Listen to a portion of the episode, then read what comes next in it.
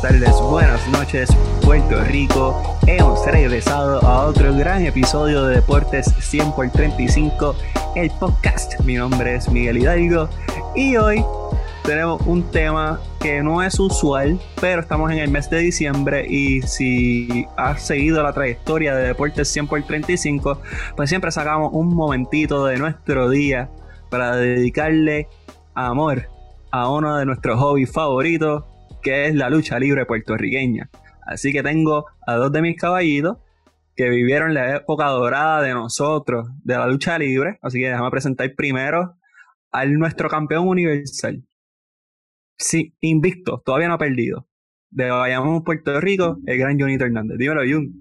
Dímelo, Miguel. Aquí estamos en Deportes 100 por 35 versátil, somos versátil, esto salió así como de la nada, vamos a enchuflar todo, vamos a hablar un poco, vamos a entretener a la gente y hoy es un tema diferente, un tema a, el cual a los tres no, nos llama mucho la atención y vivimos de joven, así que vamos a hablar un poco aquí de, de, lo que de lo que fueron esos años dorados.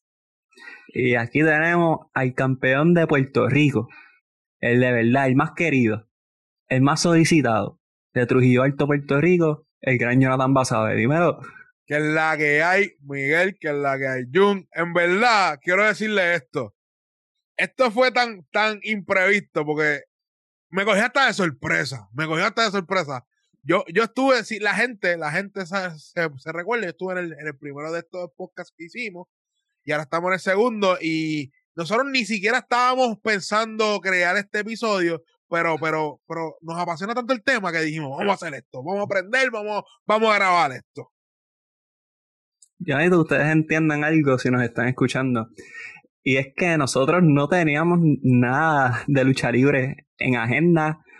Esto no tiene ni fecha de salida. Es que simplemente estábamos hablando de la vida, de negocios, y surgió el tema de lucha libre y dijimos, vamos a aprender, vamos a aprender las cámaras y el audio. Vamos a, también, vamos a mantenernos en línea.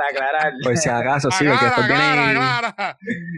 vamos a aprender todo el equipo de trabajo y hablarles de la lucha libre, porque mira, es que a nosotros nos gusta.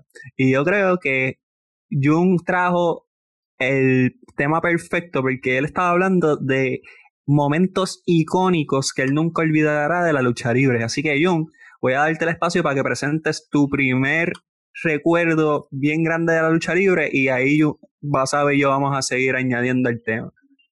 Pues mira, estábamos hablando pues fuera de, lo que es el podcast, fuera de cámara, eh, sobre los años dorados de la IWA, de la lucha libre en Puerto Rico, y yo mencionaba que uno de los primeros momentos, uno de los momentos más memorables en, mi, en mi vida en relación a la lucha libre fue aquel momento en la Pepín Centero donde Sabio Vega traiciona a Ricky Banderas y está Shane de Glamour Boy en, en lo más alto del coliseo viendo, viendo todo, la Pepín Centera llena capacidad y Shane comienza a bajar las escaleras, obviamente la euforia se siente, todo el mundo, todo el mundo se levanta de, su silla, empieza a gritar, Shane llega al, al cuadrilátero le hace frente a Sabio Vega, que en, ese, en ese entonces eran, eran pues bastante cercanos, y Sabio Vega, para sorprendernos a todos, primero eh, intenta decir que, o, intenta pelear con Chiquistar diciendo que no le den a, Chain de Glamour Boy, pero para la sorpresa de todos, eh, le da una tremenda psyche en todo el mentor de Chain de Glamour Boy, y ese para mí yo creo que fue el momento clave para que en, a lo largo de mi vida pues fuera fanático de lo que es la lucha libre. Oye, y tú mencionas ese momento y yo creo que fue el momento que Ricky y Shane suben como, o sea, como pareja obviamente, pero Shane había sido campeón en WWC y fue el primer campeón mundial de la IWA, pero Shane no era ese personaje querido por el pueblo como cuando recibió esa traición, porque la gente se sentía mal, que a Shane lo traicionaron después de tan buena persona que él había sido con Sabio Vega y la corporación y toda la cuestión. Y, y, ese fue el comienzo de los hermanos en dolor, que sin duda una de las parejas más icónicas y dominantes en la historia de la lucha libre puertorriqueña. Así que definitivamente un gran momento, ¿sabes? Algo que quieras añadir de, de ese, de ese storyline específico. Luego, de ese storyline específico, era, era impresionante ver como Sabio Vega eh, era la, figura autoritaria y como la gente lo odiaba, loco, la gente realmente odiaba a Sabio Vega. Tú llegabas el lunes a la escuela, para ese tiempo estaba en la high, tú llegabas el lunes a la escuela y mis panas, loco, tuviste lo que hizo Sabio, tuviste lo que hizo Sabio ese tipo, pa, pa, pa, pa, pa, y, y hacíamos listado y, no, y nos, la vivíamos, la vivíamos de esa manera. Y, una de las razones por la cual estamos grabando este episodio es porque llegamos a una conclusión de que realmente yo no, yo no veo en un futuro muy lejano, no veo un futuro tan, no es un futuro cerca que la Bebín Cestero explote o reaccione de esa manera o esté llena así de capacidad, además de lo del COVID. Yo estoy pensando más adelante con, con cuando se, mejore todo esto. Y esa reacción, yo creo que la, la puedes conseguir con los fanáticos de la lucha libre, lo, lo puedes conseguir más adelante, pero así de lleno con tanta gente. Que el lunes vaya eh, un nene o una nena a la escuela hablando de, mira, ¿tuviste lo que pasó con fulano? ¿Lo viste? Yo creo que algo así no, no va a pasar. Y era semanal. O sea, esto eran soldados semanales. No era que una semana o un pay-per-view se llenaba y después canchas vacías. Esto no era WWC. O sea, IWA estaba lleno todos los sábados, no importa fuera en Bayamón, en Las Marías, en Vieques, en donde fuera. Yo tengo una pregunta, Miguel. Dímelo, dímelo. Yo tengo una pregunta. Tú dijiste algo de Chain y Ricky Bandera siendo una de las parejas más icónicas. Pero para ti, para ti y para Jun, una pregunta que lo vas a sumar los dos. ¿Quién fue mejor pareja para Ricky Bandera? ¿Chain o Apolo? Jun, ¿quieres ir tú primero? O... Dale tú, dale tú, que suspiraste ahí. Ah, ¿Qué pregunta? Espérate. No, pero, pero ¿viste qué clase de pregunta? Yo, yo tengo mi opinión y yo, yo, le digo después de que ustedes sumen. Mira, en cuestión de pareja, yo creo que Apolo era mejor pareja de Ricky que Shane. Ahora, como tag team y en cuestión de historia, Shane era mejor. Pero ¿por qué Apolo era mejor pareja para Ricky? Siempre, y esto es una regla universal en el deporte y en la lucha libre también, porque esto sigue siendo un tipo de, de coreografía deportiva. Tú siempre quieres estar al lado de alguien que sea igual o mejor que tú para tú ver dónde tú estabas. Y Ricky y Apolo eran los dos mejores jóvenes de esa generación y ellos tenían esta competencia interna.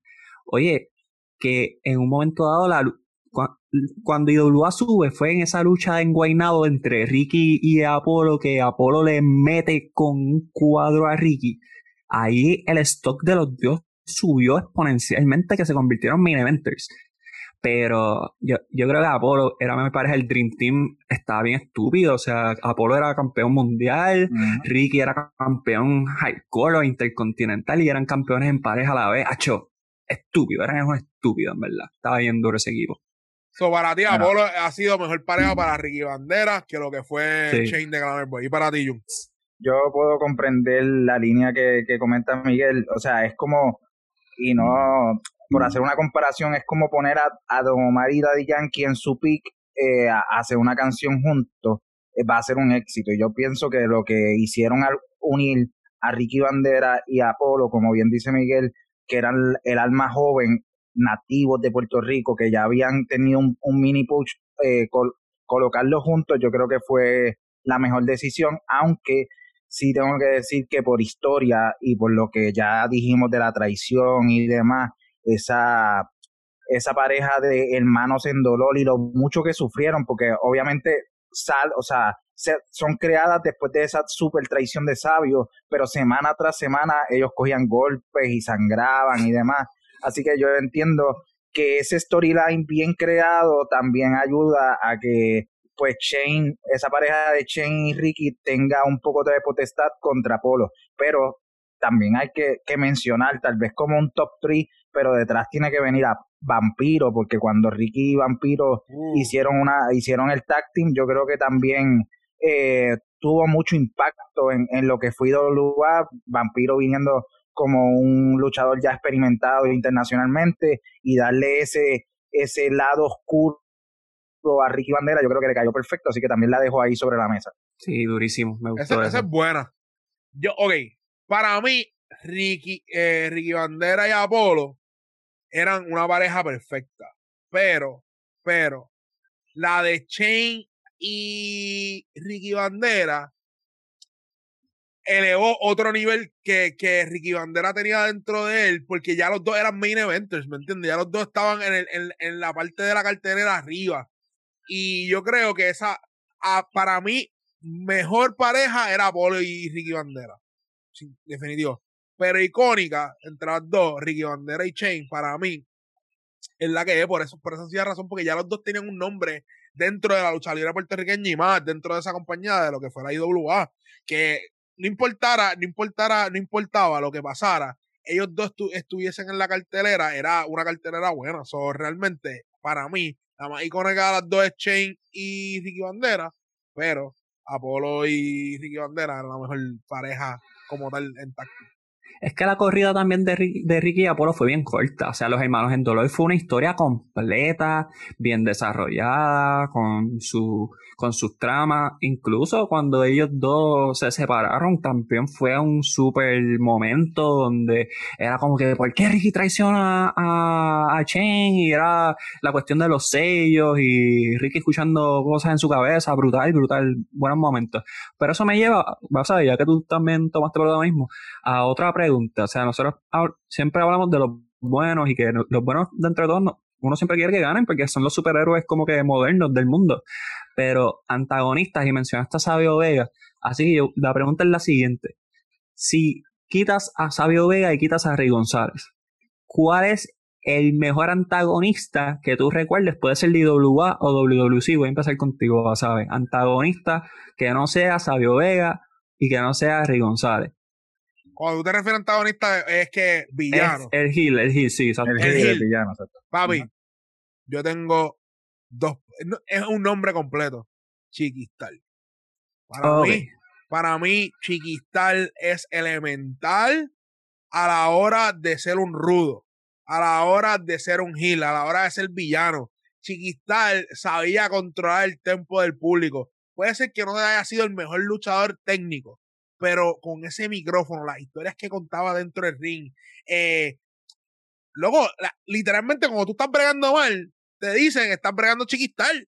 Estás bregando chiquistal. A ese nivel inspiraba él eh, eh, el, odio, ¿me entiendes? Y, el odio es una palabra bien fuerte y tú odiabas a él después de, de Rey González y Sabio Vega, porque ya, ya si entramos entre ellos dos, yo creo que Chiquistal fue una generación mucho antes de nosotros eh, eh, recogió otra vez ese momentum con la, con la generación de nosotros otra vez, con la, Star Corporation, con Víctor de Bodigal, que también uno, uno de los mejores tacting eh, de la historia de la lucha libre, súper icónico. So, para mí, Chiquistal es uno de los, de los rudos más. Ah, y tengo otro más, pero voy a dejar ahí un que día, pero tengo otro más para después más adelante decirlo también. Dale, dale. Jun, ¿quién, ¿quién, tú pondrías? Mira, pues cuando hiciste la pregunta, el primer, el primer nombre que me vino a la mente fue Chiquistar. Yo creo que realmente es rudo por excelencia y, y lo digo más bien porque él no necesitaba atacar a alguien físicamente, no necesitaba salir al ring y, y, darte golpe. Él simplemente hacía un segmento eh, hablando, haciendo una promo de lo mal que tú le caías y hablando mal de ti y demás, y así, de, así solamente se ganaba el odio de todo el mundo. Así que, para, y para contestarte la pregunta, debería ser Chiquistar, pero te quiero mencionar otro nombre, ya que eh, Basabe había mencionado a Chiquistar, yo creo que, y de otra compañía, nos vamos a ir a, a la compañía de Carlos Colón, el Bronco. Yo creo que el Bronco también eh, durante muchas promos lo vimos, era este tipo también, este tipo de luchador que no necesitaba ir al ring a, darte una prendida, simplemente con una buena promo, eh, él, él, se sabía ganar el odio de todo el mundo, así que te dejo ahí esos dos nombres, Chiquistar y el Bronco número uno. No, y le quitaste el nombre a Basabe y a mí también, o sea que... El macho de siete suelas.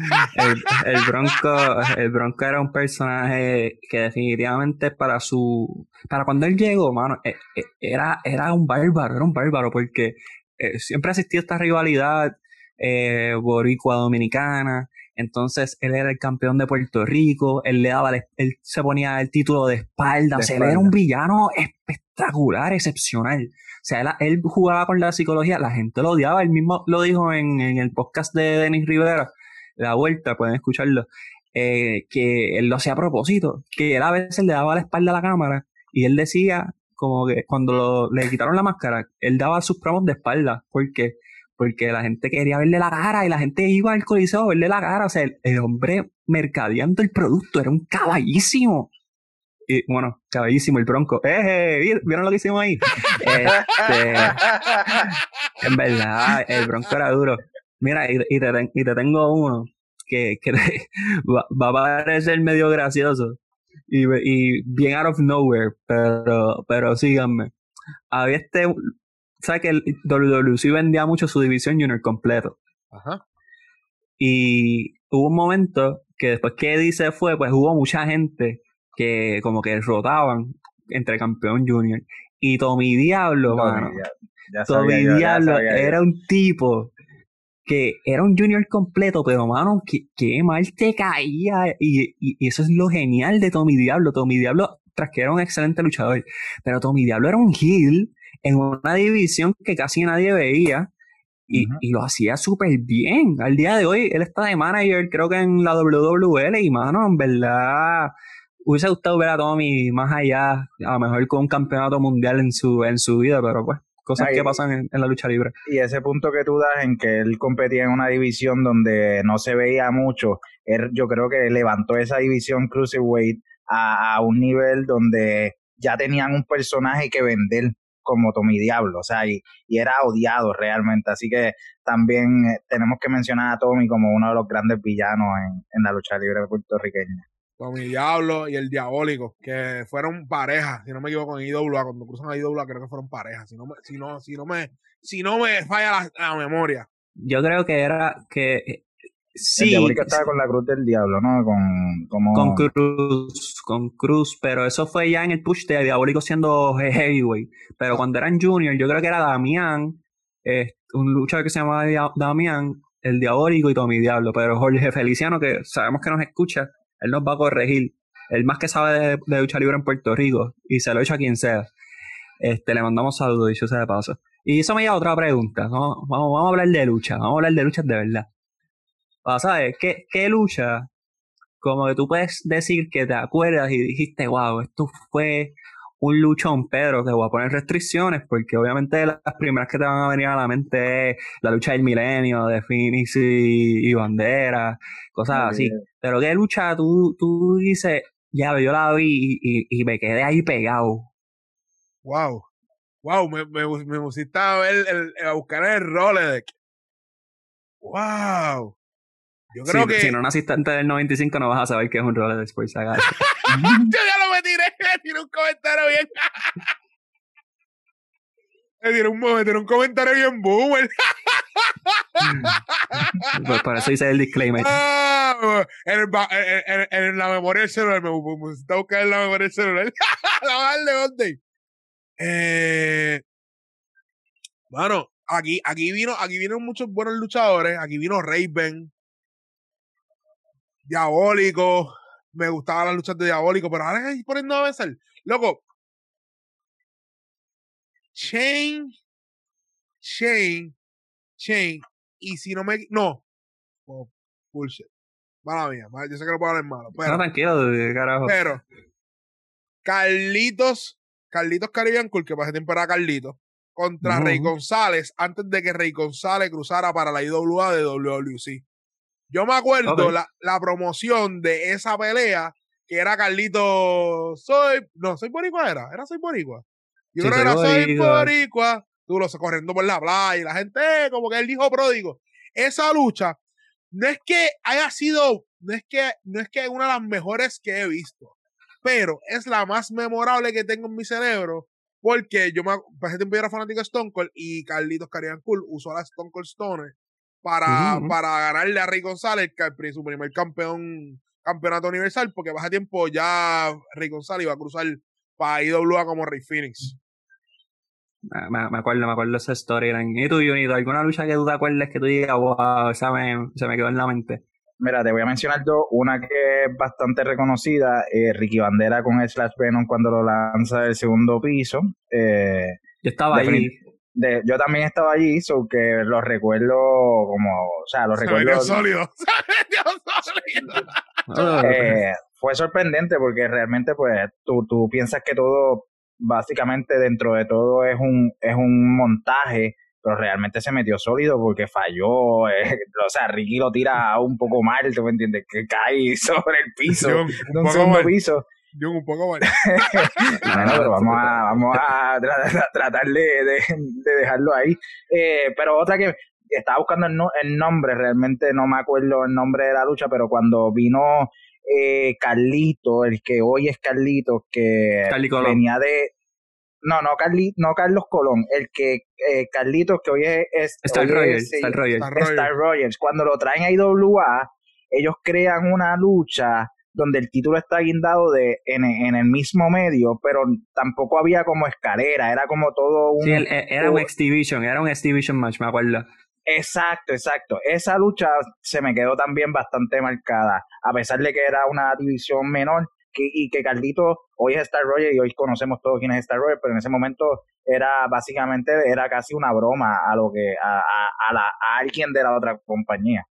Sí, claro. Oye, y tú mencionas esa lucha y esa lucha tiene su particularidad porque Carlito se tira en Swanton hacia afuera y Blitz estaba en el podcast de Rivera, que es La Vuelta, el mejor podcast de lucha libre en Puerto Rico, y él dice que el único que se paró a coger a Carlito el cantazo fue él, que estaba también, creo que Tommy, broma, y como que ellos cogieron el golpe, pero fue como que de lejito, que Bliss se paró ahí, lo cogió, le salvó la vida. Esa lucha estuvo dura. Mira, una lucha que yo no recuerdo si lo mencioné en el podcast de lucha libre anterior, pero que yo siempre me la veo y me quedo maravillado, fue el Lobo Andy Anderson contra Super Crazy en la Guillermo Angulo. Esa lucha fue TLC, mano, esa lucha es una barbaridad. O sea, esa lucha está buena desde que empieza hasta que termina. Y eso que termina con Andy Anderson fracturándose el hombro. O sea, una cosa bien brutal. Que, wow. Y otra lucha, y es porque estuve allí, no es porque fuese un luchón.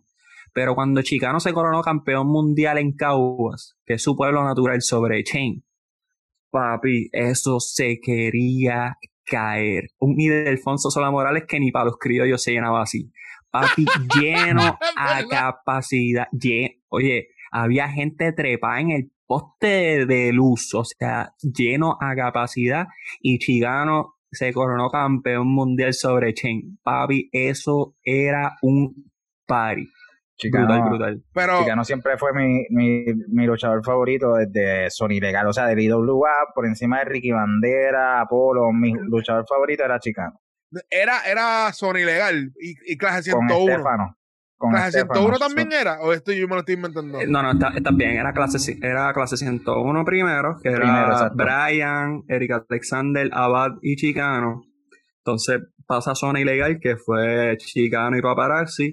Después pasa Chicano con John Pinche Fiefre y de ahí sigue por ahí para abajo. Pero, pero, pero de, ese, de ese de clase 101, ¿tú, ¿tú pensabas que Chicano iba a ser como que la cara de ese grupo que iba a cargar esa generación, Miguel?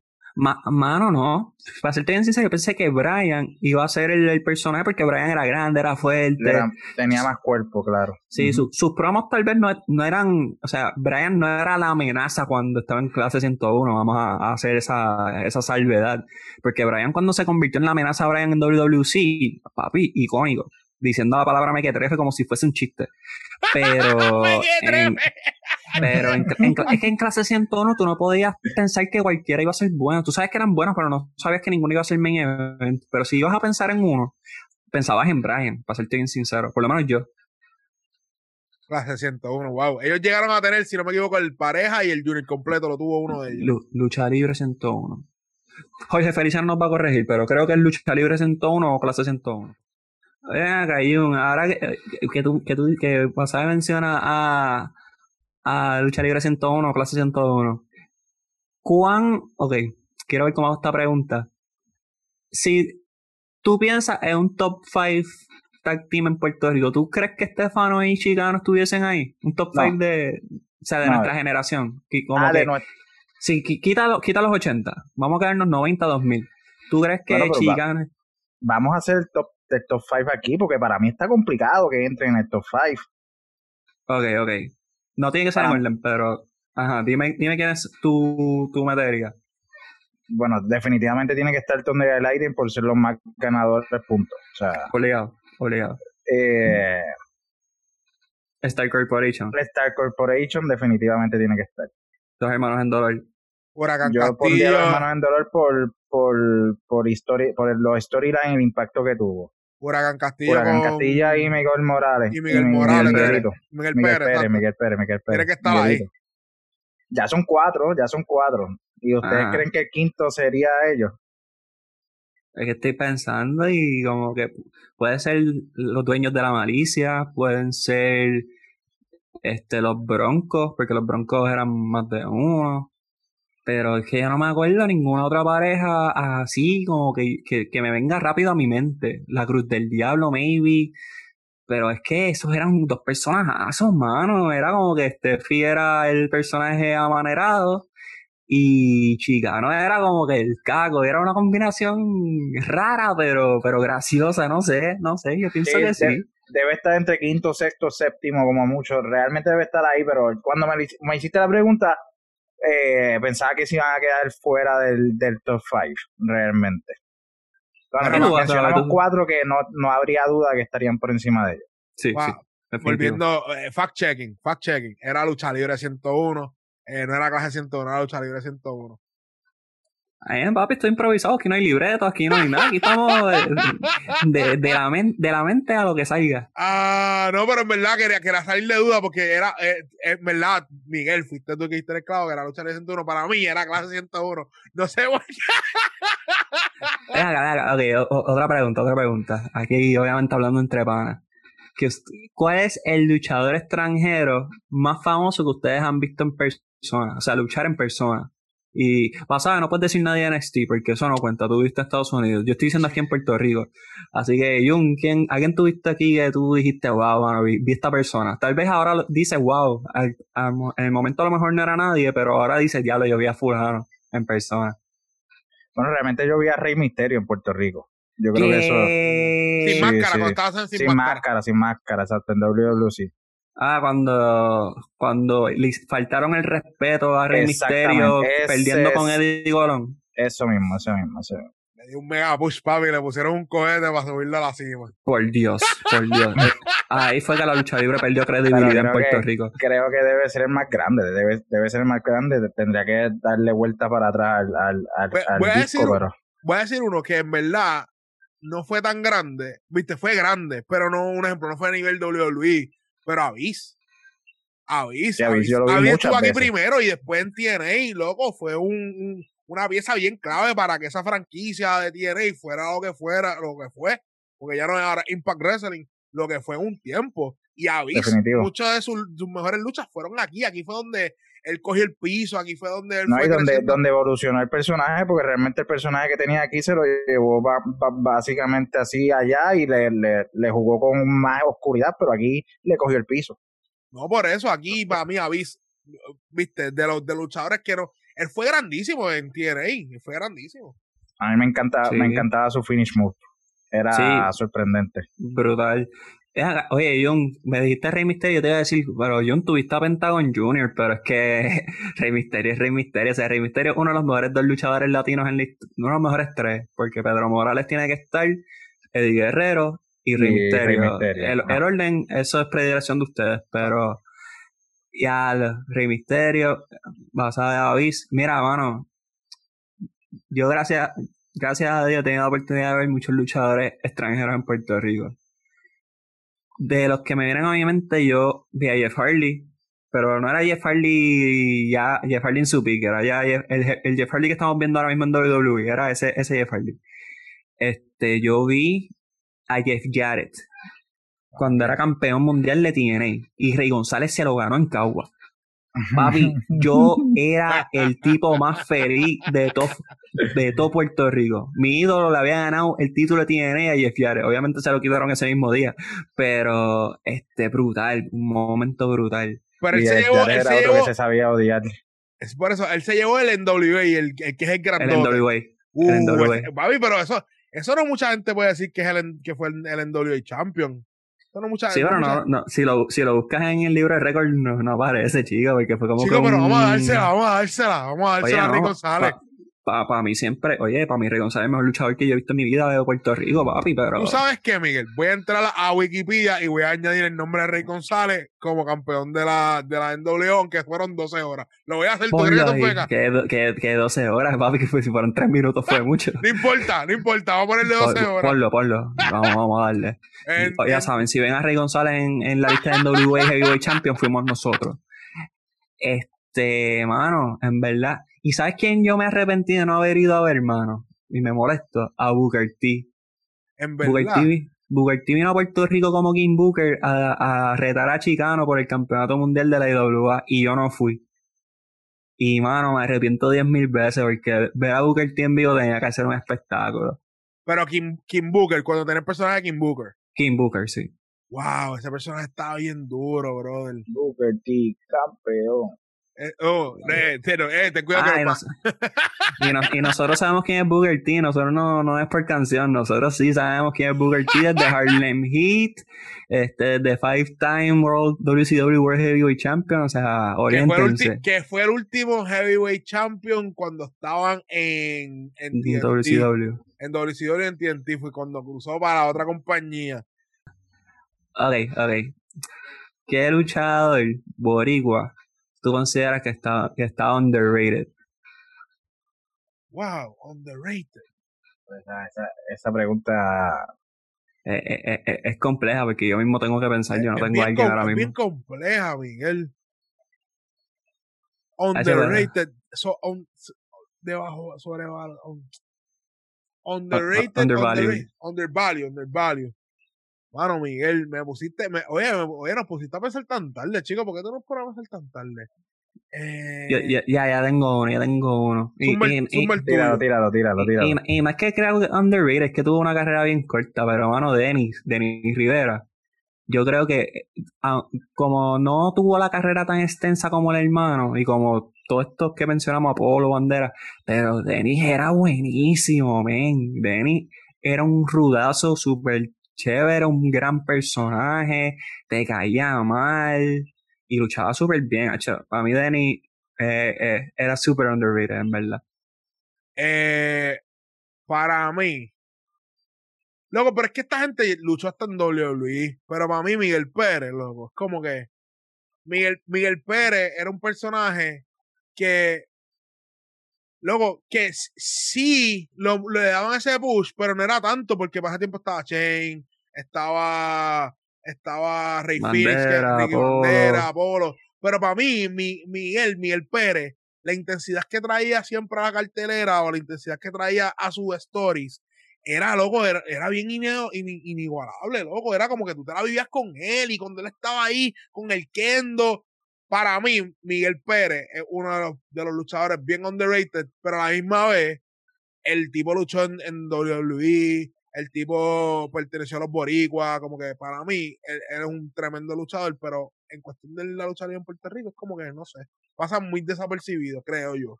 Sí, no, oye, y estoy de acuerdo. Y tiene uno de los mejores catchphrases en la historia de la lucha libre. No lo vamos a repetir porque esto es PG-13, tú me entiendes. pero, pero, búsquenlo, búsquenlo por ahí. Y, y. Ajá, exacto, exacto. O sea, lo más caño, lo más icónico, la gente no lo va a ver. Él pone el 4 con el kendo, con el kendo atravesando la mano. Tengo cuatro palabras. Loco, era, era para mí, eso era eso y yo decía, ¡ah! Ya, ya estás dándote cuenta que los luchadores para mí son, los luchadores favoritos míos son bien anti-establishment, son gente que son contra la corriente. sí, sí. Y un, ¿se te ocurre alguno?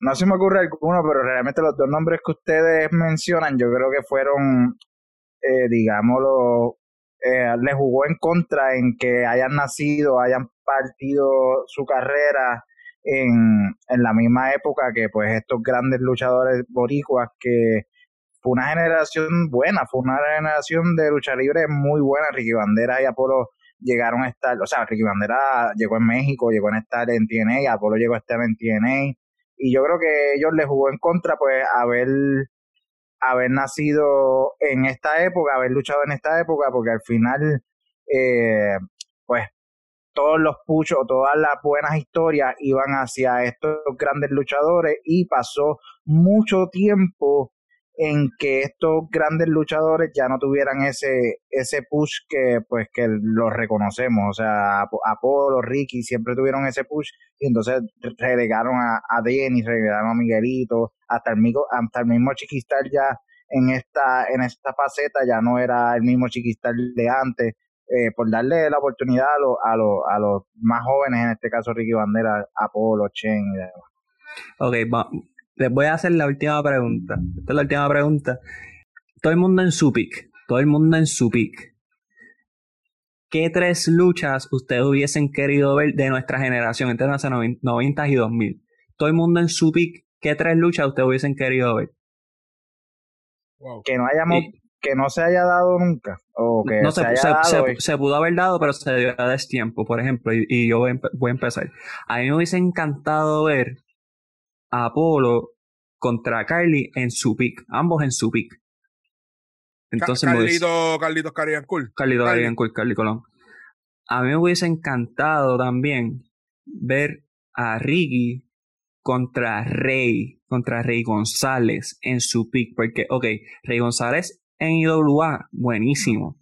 Pero Rey González en WWC con la familia y el café del milenio, otro nivel. O sea, un solo personaje ocupaba media hora de televisión. Eso es impresionante. Y, y me, hubiese, me, hubiese encantado, me hubiese encantado ver a Thunder Lightning, a Thunder Lightning en su pick contra la Star Corporation en su pick. Uh, esa sí me hubiese gustado. Esa, era una de las que yo hubiese escogido. Wow, eso sí, esa sí me hubiese gustado, loco. Eso era un luchón, eso era un luchón. Eso sí era un luchón. Loco, es que en verdad, es que loco, es que, es que la forma el, de. El lighting de la familia ¿ah? y contra Star Corporation. Hmm, muchacho. Bueno, ah. Rey González, Rey González en su pick. Rey. Wow, Rey González. Pues, y para expandir, te puedo, te puedo dar luchadores que sabes que pisaron Puerto Rico. No necesariamente tienen que ser de aquí, pero luchadores que pisaron Puerto Rico. Te, voy a dar esa libertad. Luego, en verdad, Rey González, Rey González con, con Carlitos Caribbean Cool, con Carly, fueron su pick los dos. Porque cuando Rey González peleó contra él, yo creo que lo cargó. Creo que cargó a, a Carly porque él estaba bien crudo, loco. Él no llevaba ni, no llevaba ni, ni, ni medio año luchando, ¿me entiendes? Yo creo que los dos en su pick, cuando el personaje de Carlitos Caribbean Cool y Rey González en su pick hubiesen contado mejor historia. Yo creo que hubiese sido mejor. La mayoría de mis luchas hubiese sido Rey González en su pick. Quiero que sepa eso. Quiero que sepa eso. Es, el mejor, es el mejor. Vamos, no vamos a no es, no es Carlos Colón, para mí es Rey González. Punto y sacado. El mejor micrófono. estamos dispuestos a, estamos dispuestos a debatir con quien sea. Con el que sea, el mejor micrófono, el mejor técnico, el mejor luchador, el mejor que contaba historia, el mejor que tiene el, el, el, pace de la lucha. Realmente para mí, Rey González es la eminencia dentro de la lucha libre de Puerto Rico. ¿Tú sabes quién también me hubiese gustado? Sabio Vega en su pick contra Rey González. Sabio Vega, Sabio Vega en su pick. TNT, TNT. TNT, Sabio Vega, el que no sepa, Sabio Vega. Sabio Vega fue el creador del Caribbean Strap Match en, dentro de Luis. Vamos a empezar con eso. Segundo, fue un Mick Carter dentro de la, de la, de la, de esa compañía por mucho tiempo, pero un Mick Carter alto, un Mick Carter bajito.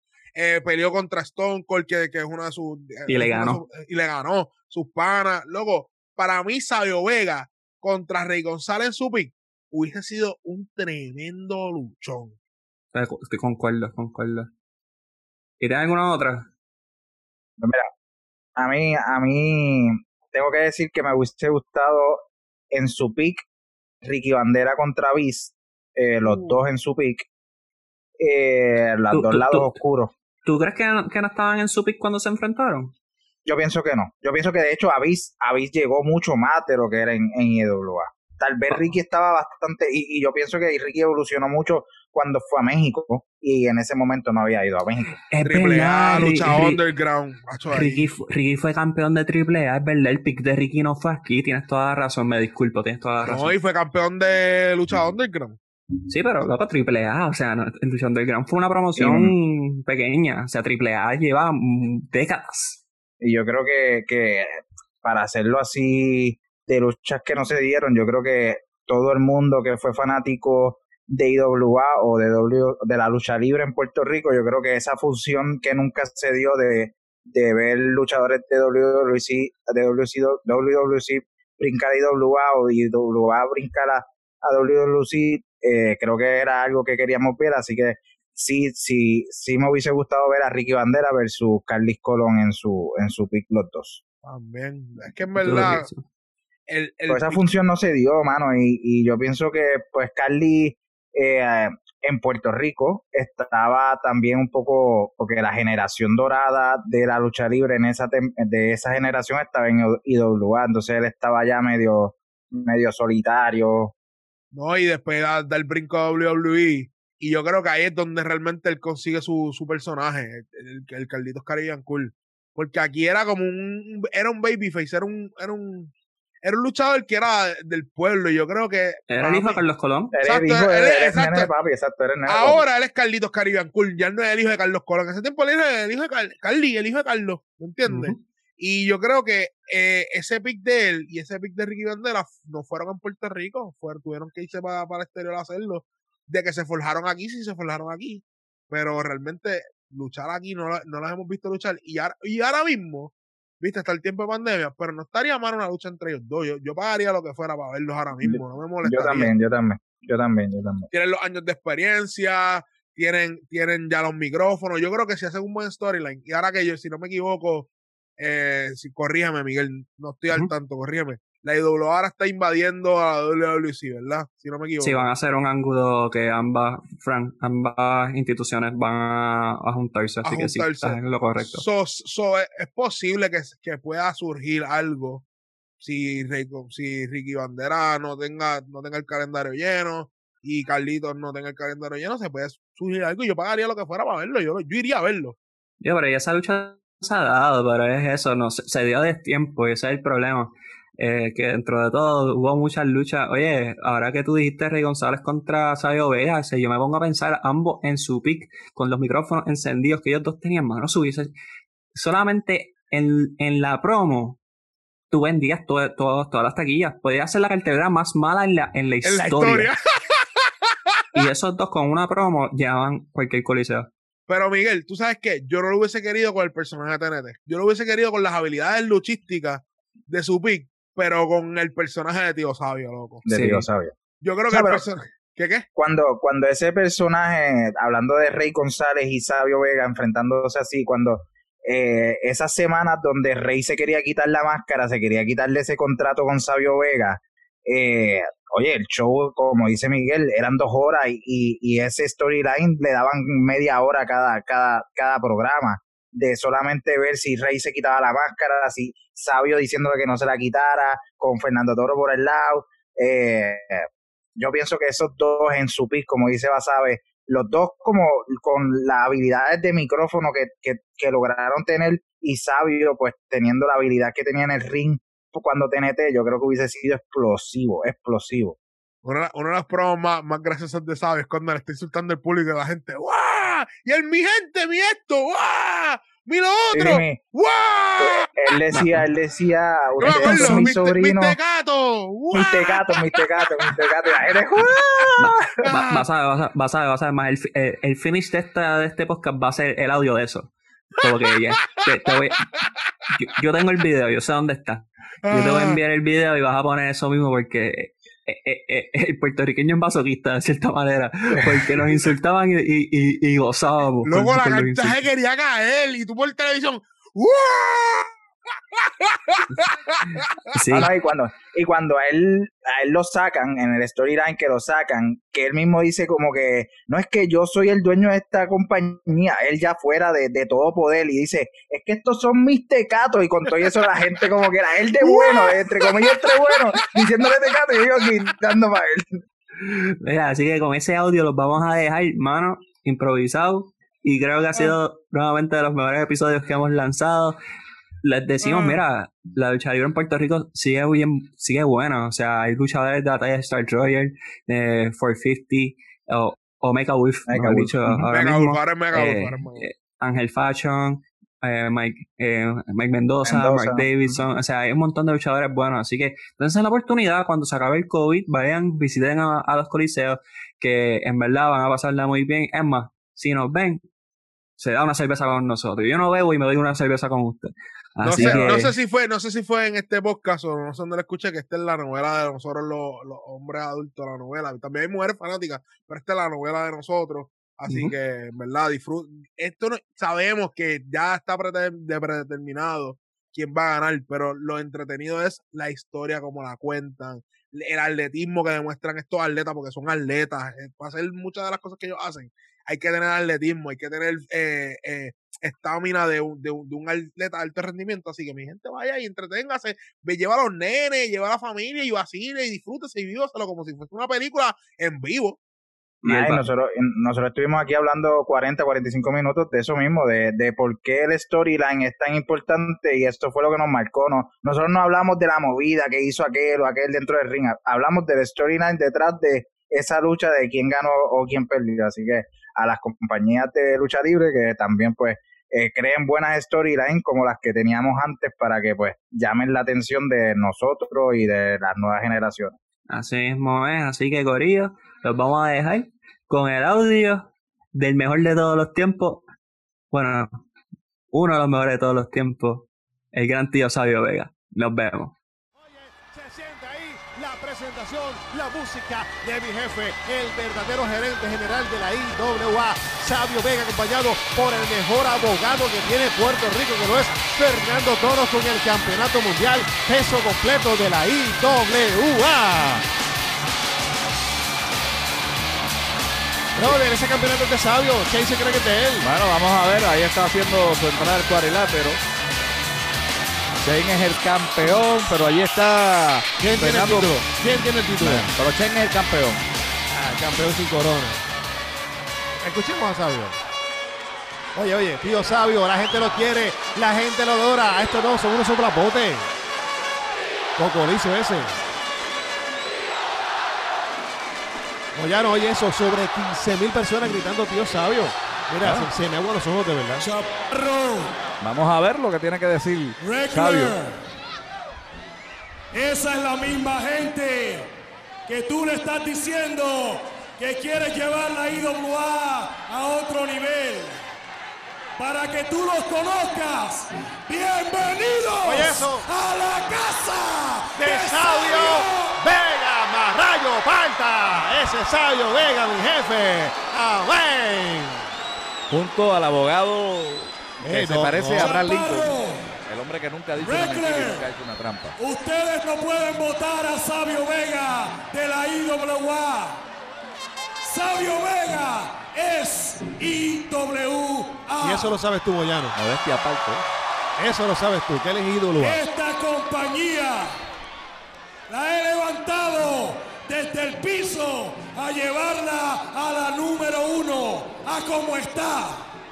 Es muy fácil venir en estos momentos y agarrar el avión volando. ¿Sabes qué, Chaparro y Reckler? Es muy difícil sacar a Sabio Vega de la IWA. Esta gente saben mi trabajo. Ustedes están en una oficina agarrando aire acondicionado todo el día. Dormido, babeado. Estos son mis morones. Esos son los morones. Estos son mis tecatos. Esos son los tecatos sobre 15 mil morones y tecatos ahí. Oye, la única gente que los insulta y gozan. Estos sobrinos. Esos son los sobrinos de Sabio Vega, mira, sobre